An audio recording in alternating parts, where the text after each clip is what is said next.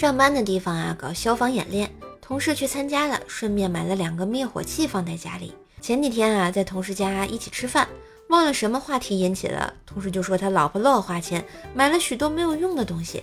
之后他老婆恼羞成怒地说：“就你不乱花钱，去年买的灭火器一次都没用过。”竟无力反驳。话说呢，我二姨的女儿打电话给她诉苦，她和她老公啊闹别扭要离婚，原因是他们都觉得对方太懒。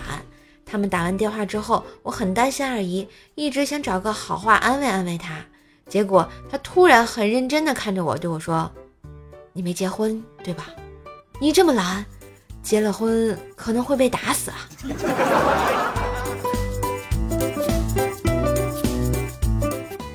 上次呢，去女经理家修了一次水管后，我两天，我这三天两头的买些食材去女经理家蹭饭，女经理呢也从来没有拒绝过。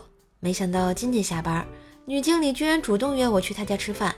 女经理看着我，一脸害羞地说：“我妹妹嫌不方便，已经搬走了，今天就我一个人在家。”我听了一愣，摇了摇头拒绝了，心里不禁冷笑。你漂亮妹妹都搬走了，我还去你家干嘛？